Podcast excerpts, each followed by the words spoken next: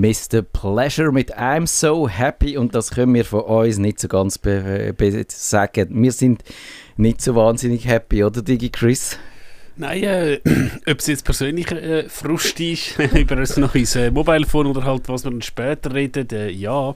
Du hast Frust über ein Telefon, wieso? Ähm, ich kann tatsächlich wieder ein Samsung-Telefon posten, aber so Chipknappheit ist nicht verfügbar.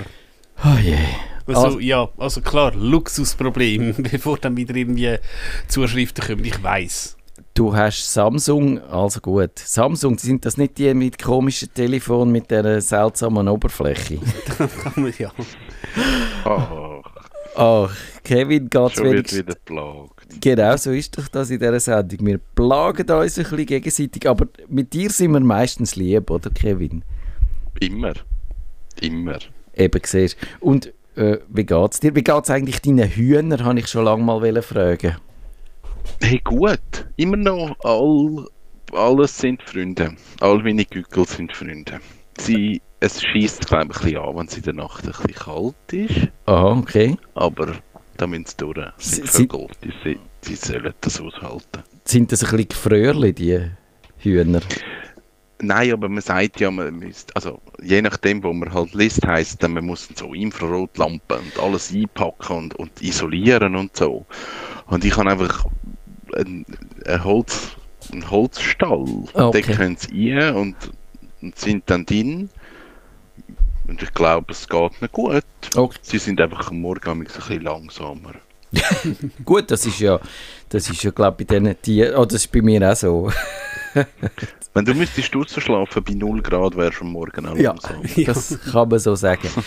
Du, aber was mich, du hast ja uns letzte erzählt, dass du jetzt dann mal mit dem Bus gehst, rumfahren. Was machst du dann mit deinen Hühnern, sagen mal, in dieser Zeit? Ich nehme alle mit. Nein, ich stehe ja auf einem Bauernhof und die dürfen meine Hühner schauen. Wahrscheinlich nicht mit so viel Liebe, Liebe wie ja. ich es mache, aber sie machen den Stall zu am Abend, dass der Fuchs nicht Selbstbedienung hat. Das ist ja schon mal etwas. Und füttern tun sie es hoffentlich ab und zu. Und, dann und füttern und frisches Wasser geben tun sie auch. Also, genau. Okay. Sehr gut. Und misten muss man auch, das machen sie dann auch. Also sie haben gesagt, sie können die Zeit überbrücken und meine Hühner schauen. Haben dann deine Hühner, das würde mich noch wundern, haben dann deine Hühner Namen? Sind die, sind die äh, benamst oder hast du irgendeinen QR-Code? so. Nein, darum, darum sind sie ja immer noch so viele Gückel, weil sie eben Namen haben. Sobald, sobald das Tier einen Namen bekommt, kannst du es nicht mehr töten. Ich glaube, ja. das, das ist der Moment, dann ist es gelaufen. Und ich habe, oder nicht ich, die, die sind so über den Lauf der Zeit sind die benannt worden, wo wir wirklich dann äh, Leute haben denen Namen gegeben, wo wir dann gefunden haben, das passt und wir haben selber ja. Namen gegeben und ja, sie haben alle Namen. Verstehe. Also, und jetzt zur Einstimmung zu unserer eigentlichen Sendung nach ein bisschen Musik. The wheels go round, the beat goes faster. It's my favorite tune on the Soviet Blaster.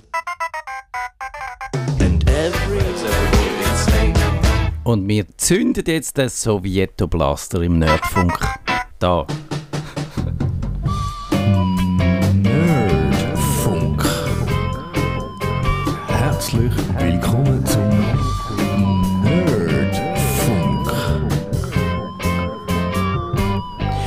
Wir haben eine gemütliche Sendung machen über das Homeoffice und wie es uns jetzt geht dort drin und aus dem ist nichts geworden. Die Aktualität hat uns eingeholt. Wir kommen nicht darum herum, heute äh, Abend äh, eine Sendung zu machen über die Ereignisse seit dem letzten Donnerstag. Und ich frage mal in die Runde, wie geht es euch so? Wie ist der Gemütszustand? Kevin, willst du anfangen? Ich weiß, ich weiß es nicht, nicht gut wahrscheinlich. Also gut, gesundheitlich gut, ich habe kein Problem, aber wie sagen wir dem? Weltschmerz. Weltschmerz ist, glaube ich, ein gutes Wort, ja. Digi Chris auch Weltschmerz? Ja, kann man so sagen. Eben, es ist dann doch relativ eben. Und heutzutage halt mit all diesen Breaking News, was dann wirklich äh, gehört hast, dass halt äh, wahnsinnig jetzt doch äh, aufs Knöpfchen gedrückt hat, ja, ist jetzt äh, für die weltpolitische Lage äh, nicht gerade gut. Du denkst ja, jetzt haben wir die Pandemie vorbei, ist ja. nicht mehr da. Und jetzt, ja, äh, ja, haben wir eigentlich äh, vor, ja, vor unseren Türen ja, einen bewaffneten Konflikt, einen Krieg, ja.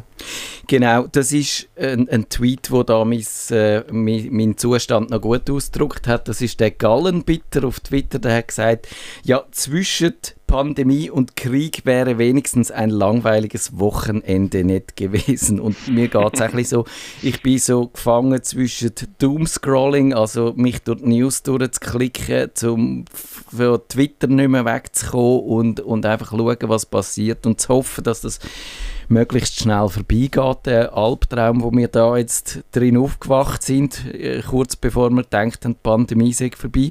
Aber wenn es so ist, äh, meistens reitet man sich nur noch tiefer drin und ich will eigentlich gerade bei diesen sozialen Medien anfangen. Helfen denn die irgendwie dabei, DigiChris, mit diesen Emotionen umzugehen oder machen es alles nur noch schlimmer? Sie machen es wahrscheinlich nur schlimmer, weil, ähm, ja, wenn wir schon mal anfangen, ich könnte jetzt praktisch meine Corona-Liste, also ich sage jetzt Massnahmenkritiker, ich sage jetzt nicht am Sender, wie ich die Liste benannt habe, recyceln zu Putin verstehen. Und ja. dass dann die gleichen Leute, die dann ihre 50 Tweets pro Tag geben, Impfung, und jetzt einfach irgendwie ja und hey, äh, arme Putin und gemein und so. Also, hm, ja, ist vielleicht teilweise wirklich, dass du Twitter gar nicht erst aufmachst und vielleicht den Fernseher zumindest nicht auf den Nachrichtenkanal schaltest. Ja, Kevin, du bist ja nicht so der wilde äh, Twitter- und Facebook-Konsument. Facebook hat äh, ja selber dafür gesorgt, dass du dort nicht mehr so bist. Wie geht es dir damit? Wie informierst du dich? Ich finde jetzt gerade im Moment mega schwierig. Also ich habe irgendwann während Corona habe ich mich entschieden, hey, ich lese einfach die Infos nicht, ich klinke mich wirklich auch bewusst aus dem aus. Das ist aber wie so ein Faktor über Zeit, weil irgendwie nach einem Jahr habe ich dann gefunden, okay, du du hangerst dich so durch die Nachrichten durch und es ist ständige Anspannung, nicht gut. Ich habe das jetzt auch probiert mit dem ganzen Konflikt, um zu sagen, hey, ich lasse mich nicht reinziehen in diesen Sog, aber es geht wie noch nicht. Es ja. ist noch zu unmittelbar und zu nah. Und darum bin ich auch so verschiedene News-Plattformen, also ich sage jetzt wirklich so 20 Minuten, Tagesanzeiger, SRF, ich, ich schaue das mittlerweile wirklich mehrmals am Tag, einfach ich, ich komme gerade nicht weg davon. Ich finde ja. irgendwie, der, der Anlass ist wie zu gross im Moment, ob, obwohl ich mich eigentlich völlig hilflos fühle.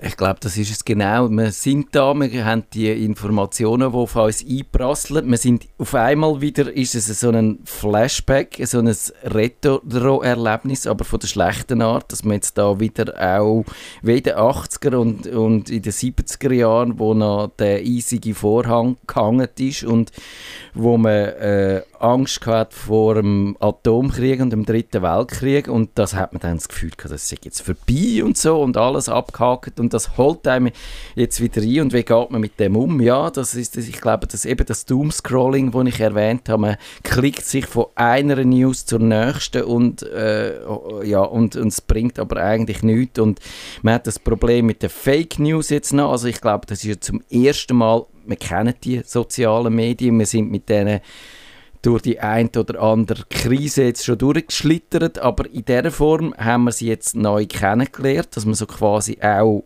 live von dem Krieg kann Bilder sehen und nicht weiß, was, was man soll glauben und, und, und äh, ja, und das fließt so durch. Und DigiChris informierst du dich jetzt, hast du so äh, Kanäle auf Twitter zum Beispiel, wo du dich dann auch probierst, über das Kriegsgeschehen direkt zu informieren, also direkt aus der Ukraine Sachen siehst?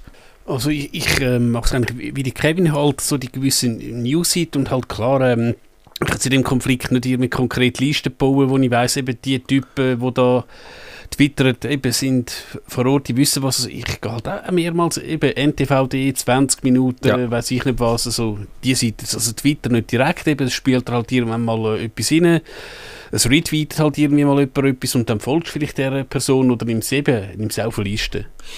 Ich bin da ein bisschen zwiegespalten. Also einerseits finde ich, sind die Bilder, die ich zum Teil habe, auch von, von so Accounts, die direkt quasi äh, unmittelbar äh, das, das berichtet auch, die finde ich eindrücklich, weil die vermittelt eben medial gefiltert, hast immer das Gefühl, ja, das ist ein Ereignis, wo es ist so ein bisschen abstrakt. Und wenn du siehst, zum Beispiel das eine Video, wo glaube ich viele Leute gesehen haben und viele Leute verlinkt haben, von dem Vater, wo sich von seiner Familie verabschiedet hat, weil eben seine Frau und seine Tochter sind dann geflüchtet und er, weil man bis 60 muss man in der Ukraine jetzt als Mann wird man eingezogen, wird man äh, äh, Teil von dieser, von dieser Generalmobilmachung.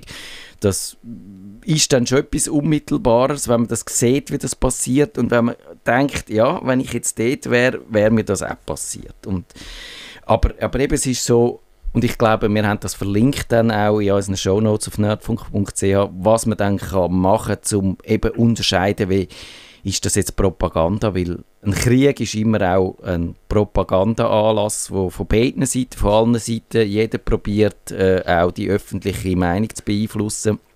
Äh, und da gibt es eben auch so Orientierungshilfe, zum Beispiel so ein paar äh, Twitter-Listen, wo, wo kuratiert werden, wo man kann schauen kann, wenn man das will, wo man sagt, dort sind auch einigermaßen verlässliche Informationen drauf und nicht einfach nur Leute, die halt äh, irgendetwas posten und wieder uralte Sachen ausgraben und mit falschen Beschreibungen äh, in Umlauf bringen. Aber Kevin, hast du das auch oder machst du das gar nicht? Sagst, ich verlasse mich da ganz auf die, auf die richtigen Medien? Oh, ich ich, ich finde, äh, ich finde, die Diskussion ist mega schwierig, weil du eben einerseits Medien hast, wo ich nach wie vor glaube, dass die richtig, also ich sage jetzt mal, die Mainstream-Medien. Ja. Ich habe halt noch Vertrauen in die. Ich glaube, die, die machen die richtige Berichterstattung und gleichzeitig hast du halt das Unmittelbare von den Leuten, die halt irgend, ich sage jetzt im Privaten etwas postet. Ähm, ich, ich, eben, es ist wie zu viel im Moment zum Aufnehmen. Also ich finde es schwierig zum, zum jetzt differenzieren. Ich habe ich ha eine Meinung, die eigentlich klar ist, wo, wo ich auch finde, was Russland macht, geht nicht.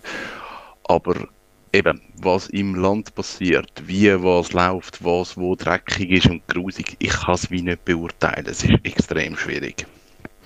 Ja, also ich, ich finde, es ist ich würde eigentlich gerne sagen, ich verzichte voll und ganz auf die sozialen Medien und klinke mich aus und lasse das an mir vorbeiziehen.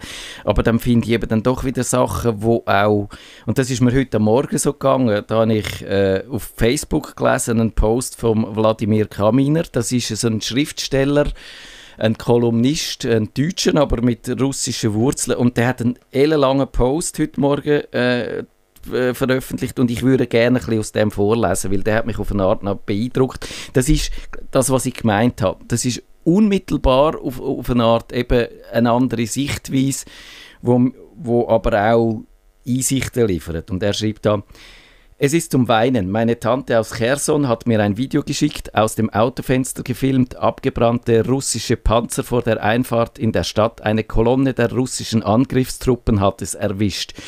Überall lagen Körperteile auf der Landstraße, berichtete sie. Es roch nach verbranntem Fleisch. Merkwürdigerweise sammelten die russischen Angriffstruppen ihre Leichen nicht laut offizieller russischer Propaganda. Gibt es diesen Krieg nicht und dementsprechend auch keine gefallenen Soldaten. Mein Freund Juri berichtet, von seinem Haus in Kharkov steht ein russischer Panzer auf der Siegesallee zu Ehren des Sieges über Nazi-Deutschland 1945 genannt. Das letzte Mal sind hier vor 80 Jahren die Panzer der Faschisten gefahren. Sie wurden von der russischen Armee zerschlagen und verjagt. Nun sind es russische Panzer, die Tod und Zerstörung in die Ukraine bringen und niemand ist da, sie zu vertreiben. Nur die Ukrainer selbst kämpfen für ihre Heimat. Meine Mutter schaut in Berlin russisches Fernsehen. Wahrscheinlich ist Russland das einzige Land, wo über den Krieg nicht berichtet wird. Keine brennenden Panzer, keine abgeschossenen Flugzeuge, keine kaputten Häuser, keine Leichen, keine Massendemonstrationen gegen den Krieg. Am ersten Tag des Einmarsches wurde auf allen Fernsehkanälen in Russland die kurze Ansprache des Präsidenten jede Stunde aufs Neue gesendet. In einer Endlosschlaufe erklärte er mit einer kleinen Operation die längst überflüssige Entnazifizierung und Entwaffnung der Ukraine durchzuführen. Sein Ziel sei es, dem Imperium der Lüge dem Westen also, eine gescheite Antwort auf seine Intervention gegen Russland zu geben. Natürlich weiß auch in Russland jede Alzheimer-Oma, der Präsident lügt. Es gibt zu keiner Zeit eine Gefahr für Russland, weder von der Ukraine noch von irgendeinem anderen Land dieser Erde aus. Aber wen interessiert es in Russland, was die Oma denken? Es geht noch ein bisschen weiter so, auch über die russische Seele schreibt er, wo da auf eine Art wahrscheinlich auch Schaden nimmt. Und das finde ich so einen Aspekt, die russische Seele, wo, wo bis jetzt in der Berichterstattung von den Medien ja nicht so eine Rolle gespielt hat, äh, Digi Chris, aber die müssen wir ja auch irgendwo nicht vergessen, oder nicht? Ja, klar. Äh, habe ich jetzt auch vielleicht ein bisschen bei mir äh, im Wahl von der Newsquelle ein bisschen aus, ausblendet. Kevin, äh, wie, wie machst du das? Äh, wie, wie gehst du dann zum Beispiel mit so Leuten um, wie der Köppel, der irgendwie dann immer noch gefunden hat, er findet Putin eigentlich der lässigste. Jetzt sieht man so ab und zu, sind auch andere Putin-Versteher äh, so ein bisschen auf Rücksicht, auf, äh, auf ähm, Rückzugsgefecht, könnte man sagen. Zum Beispiel der Tucker Carlson äh, in den USA. Lässt du dich dann auf Diskussionen mit so Leuten ein oder sagst, das bringt eh nichts? da ich auf sozialen Medien eigentlich also einerseits fast nicht mehr unterwegs bin und andererseits auch wie, ich glaube, sonst das Umfeld nicht habe zum Diskutieren, habe ich, kann ich dem wirklich aus dem Weg gehen. Also auf Social Media lade ich mich eh nicht mehr auf Diskussionen ein, das ist mir jetzt blöd. Und in meinem Umfeld, ich glaube, das hat sich mit, mit der ganzen Corona-Geschichte, das ja. ist das, was der Chris gesagt hat, es hat sich wirklich durchgestrahlt. Also ich habe jetzt, ich habe glaube keinen Putin-Fan mehr in meinem Umfeld. Und darum, ich kann über das diskutieren, aber, aber die Haltung in meinem Umfeld ist eigentlich wie bei allen klar. Ja, mein Eindruck ist so ein bisschen, eben, es gibt die Leute noch, aber die Fronten sind am Bröckeln. Es wird jetzt halt wirklich wahnsinnig schwierig, die äh, Haltung noch zu verteidigen und und ich finde aber trotzdem, wenn dann wieder einer irgendein blödes Bild postet, wo er sich lustig macht oder verächtlich äußert über Kinder, wo dann im Luftschutzbunker sitzen und so Masken anhaben, um sich zu schützen, dann auch noch vor Corona, weil Krieg hin oder her, das geht dann trotzdem nicht weg, das Virus. Dann ja. finde ich tatsächlich es schwierig, oder ich schaffe es nicht, das einfach zu ignorieren, sondern dann finde ich, dann muss man auch bisschen ein Stachel im Fleisch sein von diesen Leuten, die dann einfach wirklich nicht mehr wissen, wie dumm dass sie sich müssen verhalten mit ihren ideologischen Scheuklappen. Und ich finde, da haben wir vielleicht eben, also bei aller Toleranz zum Trotz oder bei allem, man lernt sie halt machen, muss man dann vielleicht zwischendurch einmal ja, halt ein bisschen, ein bisschen eins drauf auch. Aber ich finde nicht, dass, dass ich mit diesen Leuten diskutieren oder mich gross mit ihnen beschäftigen, aber eben so ein bisschen ein Stachel im Fleisch sein und sagen, hallo, das ist abseitig, was du da findest und gang bitte weg mit dieser Haltung. Das ist jetzt wirklich nicht mehr gerade das, was wir brauchen. Das kann man durchaus vermitteln.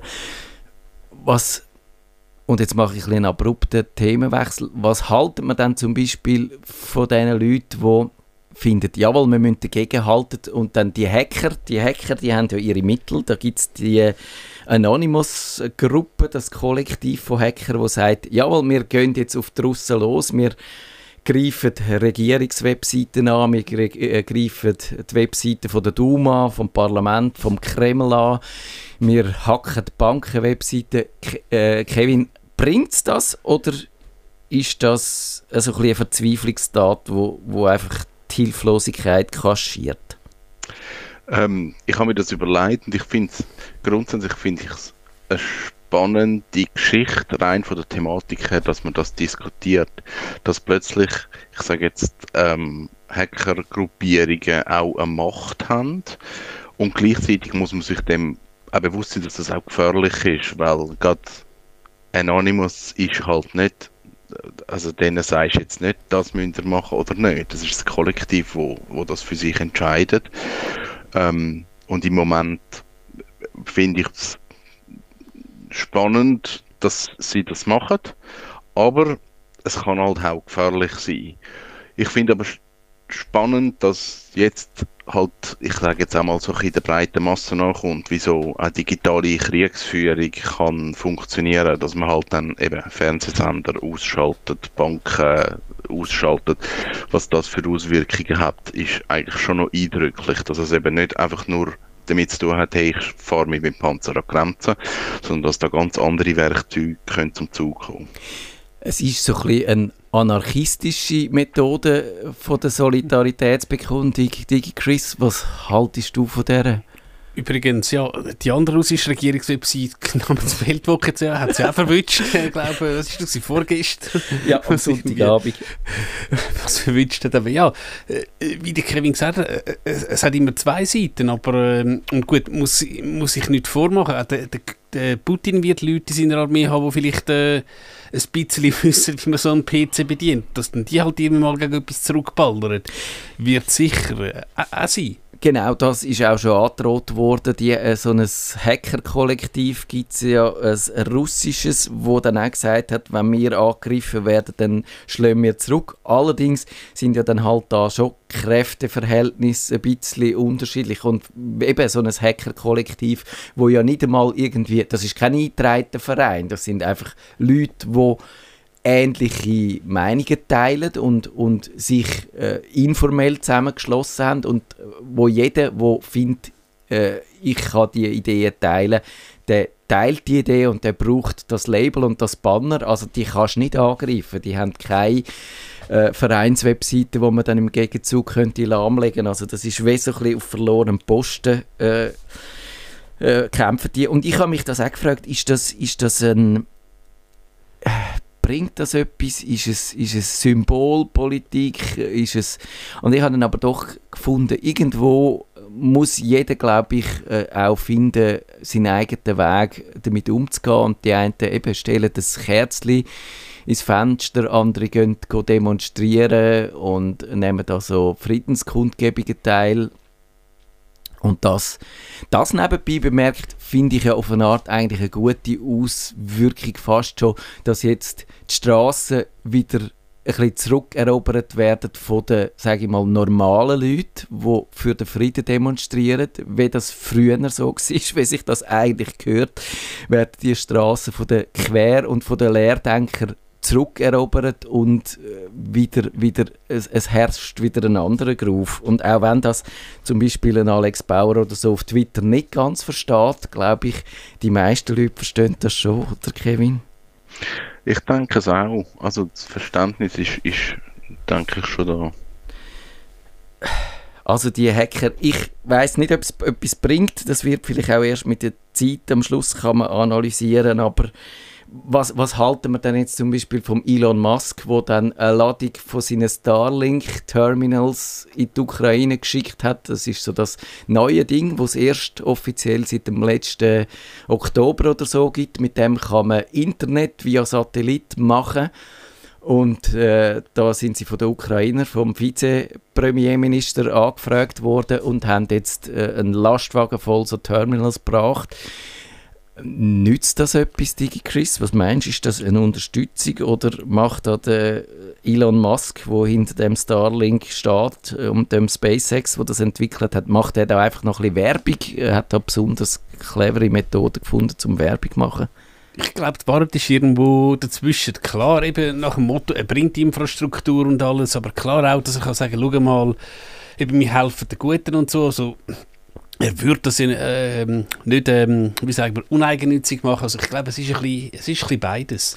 Ja, ich, eben, ich kann jetzt nicht abschätzen, wie nützlich dass die, die Möglichkeit ist zu kommunizieren. Aber man kann sich vorstellen, man, wenn jetzt zum Beispiel das Mobilfunknetz und das Internet völlig ausfallen dann wäre das eine Möglichkeit, zum Kontakt zu der Welt zu behalten. Und das ist, glaube ich, wichtig. Gerade, wir haben über die sozialen Medien geredet. Auch die äh, traditionellen Medien sind auf Informationen angewiesen. Und vielleicht ist so das allein, dass es dass jetzt die Weltöffentlichkeit und damit auch die Russen wissen, dass es die Möglichkeit gibt und dass es die Terminals gibt, vielleicht eine Versuchung, das Internet auszuschalten, ein bisschen weniger groß, weil man weiß, es eine Rückfallebene gibt. Ich denke fast so ist vielleicht noch nützlicher, weder, dass man dann wirklich irgendwie probiert, äh, die Leute oder wahrscheinlich dann auch nur ein, ein kleiner, kleiner Teil der Leute wieder mit Internet und Kommunikationsmöglichkeiten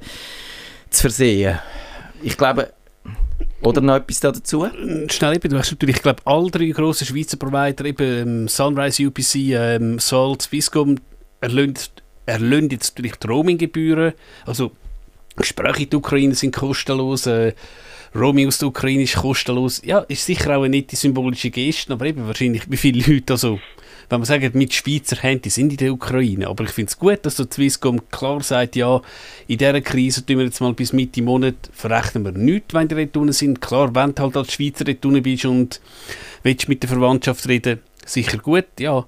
Es schadet dir niemandem etwas, kann man auch sagen, ja. Ich finde es einfach auch noch spannend, wirklich, was man da alles jetzt für Möglichkeiten hat, auch eben mit diesen mit konzertierten Aktionen und wenn alle so zusammenspannen, was man eben für Möglichkeiten hat, um auch die Zensur, glaube ich, umgehen. Da hat eben das, was ich vorher vorgelesen habe, heisst, wir haben da, man muss sich keine Illusionen machen. Ich glaube, die Russen haben schon verstanden oder die allermeisten haben verstanden oder zumindest eine Ahnung, was abgeht und dass der Krieg eben nicht das ist, wo man ihnen da wettmachen äh, oder weiss machen. Andererseits glaube ich auch die russischen Soldaten zum Teil, die jungen Männer sind da schon unter Vorspiegelungen von sehr falschen Tatsachen dort angelockt worden. Das, das finde ich eine, eine Tragödie in der Tragödie rein. Aber so Kreativität, was ich heute zum Beispiel gelesen habe, um die Zensur zu unterlaufen, werden jetzt Fake äh, äh, Rezensionen von russischen Restaurants postet in, in Google Maps hinein. und dort heißt zum Beispiel ja das Restaurant, wo wir da sind, das hat uns enttäuscht, weil einfach die Stimmung ist schlecht war wegen dem Krieg, wo Russland gegen die unschuldigen Ukrainer führt, steht in der Restaurantkritik hinein. Und das so Sachen finde ich dann wieder irgendwie originell und auch da sieht man auch, dass die, die Hacker nicht nur einfach Webseiten runterbringen, sondern auch noch andere Ideen haben. Wenn man so die größeren Tech-Konzerne anschaut, dann gibt es einige davon, die aus der Ukraine kommen. Das Grammarly ist die bekannteste, das ist so vor allem im englischsprachigen Raum äh, äh, so eine künstlich intelligente Lösung, wo Fehler findet und korrigiert. Dann äh, das Riddle oder Riddle, wenn man immer das ausspricht, das habe ich schon gebraucht. Das hat so eine äh, E-Mail-App von denen, die ich brauche, die sind zum grossen Teil, kommen, äh, oder ein grosser Teil von dem Team kommt aus der Ukraine und das verbindet man dann auch natürlich sofort dann mit, mit den Produkten, die ich selber brauche eben und dann natürlich haben viele Tech-Konzerne Niederlassungen dort, aber was halten wir dann so äh, von den grossen Tech-Konzernen? Ich habe da auch so eine Liste zusammengesucht. Ein paar haben sich so ein bisschen halbherzig geäußert.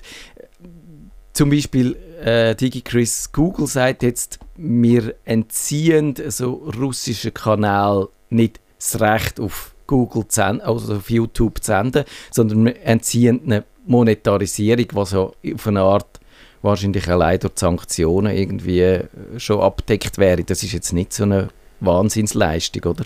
Ja, aber ich glaube, sie haben doch, also ich glaube, Russia Today und Sputnik News haben ja tatsächlich den Stecker gezogen. Der Kanal ist weg so wie, äh, so wie ich das gehört habe.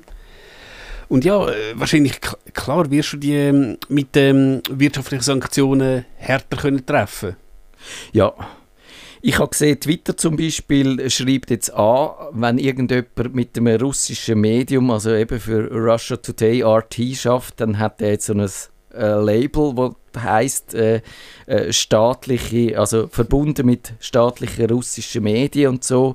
Äh, Google, ja, ich glaube, sie haben dann noch so ein bisschen äh, Restriktionen aufgebaut, wie man kann Werbung machen via Google. Das, das ist äh, eingeschränkt worden. Aber Kevin, so richtig der grosse Hammer haben jetzt die Tech-Konzerne nicht auspackt. Findest du, die müssten mehr machen? Es ist halt auch da wieder so eine politische Geschichte und man ist wahrscheinlich abhängig und man weiß es und jetzt muss man irgendeinen Mittelweg finden, dass man niemand verrückt macht und irgend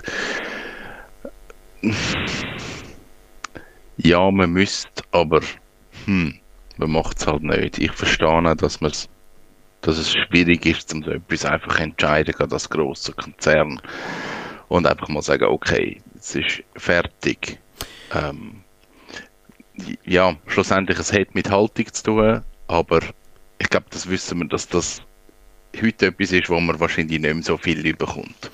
Ja, ich habe einen das ist nochmal der Gallenbitter, den ich am Anfang schon zitiert habe, Twitter, der hat geschrieben, wenn Apple, Microsoft, Adobe etc. alle Online-Lizenzen und Hardware unbrauchbar machen würden, und wir wissen, mit Software, Abos und so, mit, mit Cloud-Dienst wäre das möglich.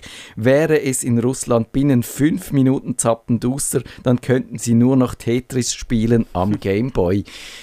Ja, aber, aber äh, vielleicht dann auch gerade wieder ein bisschen hart, könnte man auf der anderen Seite sagen, also die Tech-Konzerne haben ja dann doch auch eine Verantwortung gegenüber ihren russischen Kunden und sind ja nicht alle eben am Krieg beteiligt durchaus. Und sonst eben installiert sich halt einfach Linux und irgendwie LibreOffice. oh je, ja genau. Red Flag Linux von den Chinesen gäbe es vielleicht auch noch günstig zu haben. Ich bin hin und her gerissen, ich weiß es nicht. Ich finde, äh, Tim Cook ist aufgefordert worden, der Chef von Apple Stellung zu beziehen. Die haben jetzt noch überhaupt nichts gemacht ich verstehe es auf eine Art, aber irgendwie so eine kleine Solidaritätsbekundung wäre ja vielleicht trotzdem noch nicht auch, aber vielleicht ist das nicht, also eben ich sehe wirklich äh, nicht so genau, äh, wenn ich mich an ihrer Stelle würde aus dieser Situation rauslavieren. Wenn jetzt allerdings, es wäre ja wieder Zeit für so eine grosse Apple-Veranstaltung, wenn sie jetzt allerdings kommen und einfach an dieser Veranstaltung so tun, wie wenn gar nichts passiert wäre, dann fände ich es ein bisschen schwach. Aber ja. Ich glaube eben, das Problem ist, also wenn, wenn man jetzt mal das weiterdenkt, jetzt kommt der Microsoft, es kommt der Apple, es kommt ein Adobe, es kommen all die Dienstleister und sagen, okay, in Russland, jetzt machen wir mal den Hahn zu. Dann demonstrieren sie ja eigentlich sehr eindrücklich, welche Macht ja, sie haben. Genau. In dem Moment sagt sich natürlich jedes Land, hm, wir haben ja eigentlich das gleiche Problem. Also wird aus dieser Handlung heraus wieder eine andere Geschichte entstehen. Dass man dann sagt, okay, wir müssen uns lösen von diesen Tech-Konzernen. Ja. Das wollen ja dann die Tech-Konzerne auch nicht. Also technisch wäre das alles möglich, aber sie würden sich wie in eigenen Fuß schiessen, wenn sie ja. so etwas machen. Und das ist der Konflikt, was sie haben. Das ist absolut wahr. Also das wollen den Leuten nicht aufs Auge drücken, da hast du recht. Und eben, wenn ihr mit uns diskutieren wir müssen weitermachen, es geht jetzt gerade weiter mit Universal da auf Radio Stadtfilter, aber ich glaube, die Diskussion läuft noch weiter. Diskutiert mit uns, schreibt Kommentare auf nerdfunk.ch, loggt uns in unseren Discord, in unseren Discord-Channel ein, macht mit, wir sind gespannt und eben, ich glaube, das Thema bleibt uns erhalten und trotz allem guten Abend, schlafen gut und haben wenigstens süße Träume. Macht's gut. Tschüss miteinander. Nerdfunk. Schaltet Sie auch das nächste Mal wieder ein, wenn es heisst...